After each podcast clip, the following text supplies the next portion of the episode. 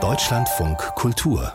Fazit die DDR war ein Einwanderungsland. Ab 1949 sind viele tausend Menschen als Vertragsarbeiter in den Arbeiter- und Bauernstaat gekommen.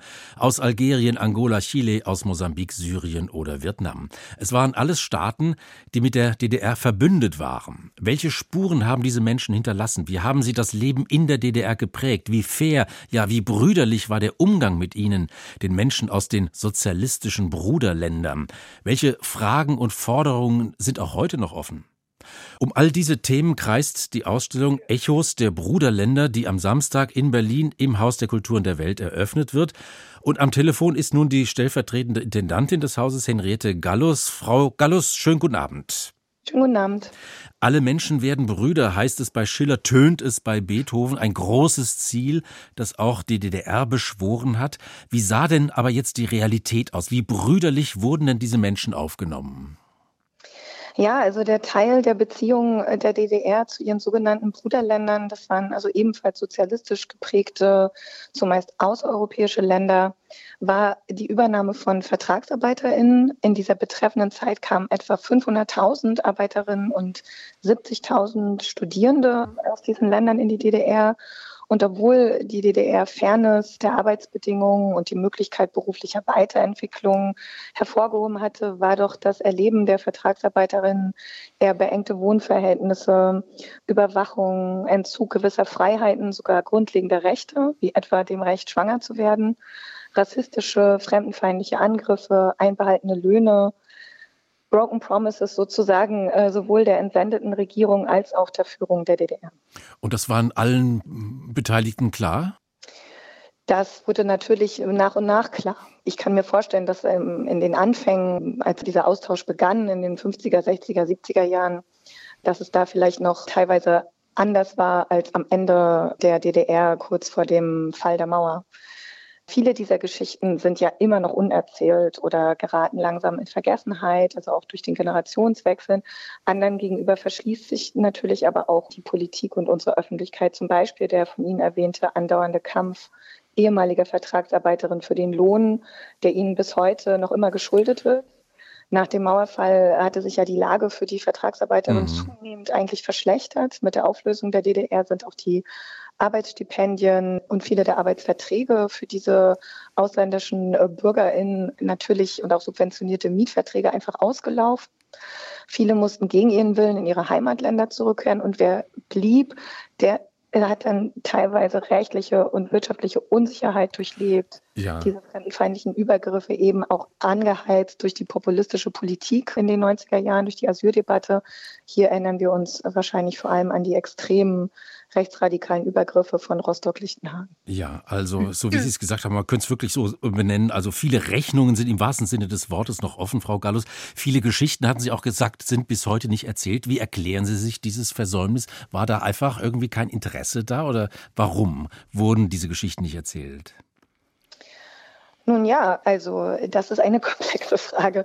Ich habe eigentlich den Eindruck, dass natürlich die gesamte Geschichte der DDR in Gänze nicht erzählt wird. Also außerhalb von solchen Schlagworten wie Mauerfall, Stasi, Mangel an Bananen und Verniedlichungen wie Trabis oder Schlager Süßtafel oder ähnlichem ist doch tatsächlich die tiefgehende Geschichte der DDR auch eine gesamtdeutsche Geschichte, ob man es nun will oder nicht aber viel Wissen über die Geschichte der DDR, auch über die Nachwendegeschichte und die Geschichte, die wir erzählen der Vertragsarbeiterin, ist ja auch teilweise eine Nachwendegeschichte.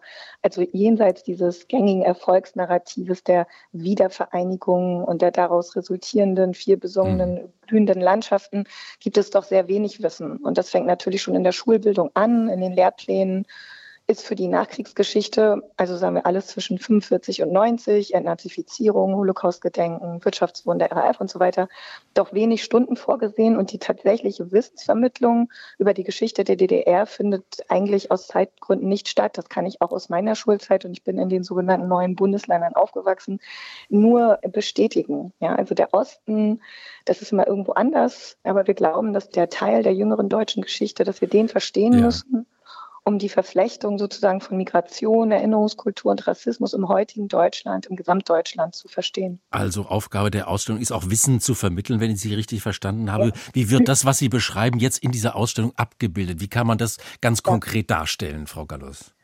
Ja, also das Projekt ist eine sehr, sehr große Ausstellung, eigentlich die größte Ausstellung seit unserer Eröffnungsausstellung im letzten Jahr, die das gesamte Haus der Kulturen der Welt und seine Außenflächen bespielen wird.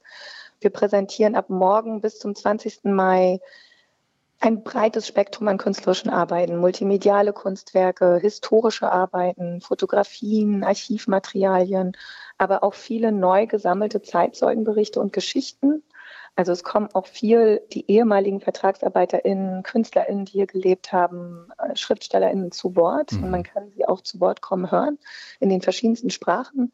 Filme, Musik, Installationen und so weiter hier im Haus besuchen und sich diese Ausstellung hoffentlich immer wieder angucken, denn sie ist wirklich sehr breit gefächert und bietet sehr viel interessantes Wissen, das meiner Meinung nach sehr schnell nachgeholt gehört.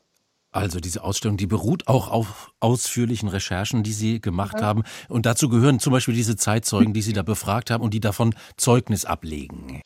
Genau, also wir haben mit Partnerinstitutionen gearbeitet in den ehemaligen Bruderländern und dort Erinnerungen und Erzählungen gesammelt. Echos, Spuren dieser lange vergessenen Geschichten uns angehört. Zum Beispiel in Vietnam, einem ehemaligen Bruderland, haben wir mit der Institution Hanoi Ad hoc gearbeitet, ein Architekturbüro, das die Spuren der DDR-Architektur, die es noch heute in Vietnam gibt, erforscht haben.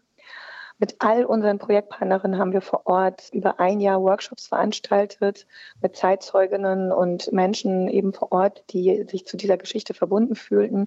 Und viele dieser interessanten Ergebnisse dieser Workshops und auch viele der Menschen, mit denen wir dort seit dieser Zeit Verbindung geknüpft haben, werden jetzt Teil der Ausstellung sein und auch bei der Eröffnung und dem Eröffnungswochenende hier sein und ihre Erinnerungen mit uns teilen und sie erzählen.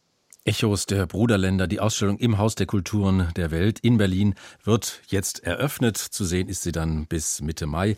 Henriette Gallus war das, die stellvertretende Intendantin des Hauses. Frau Gallus, Dankeschön, guten Abend. Gerne, danke.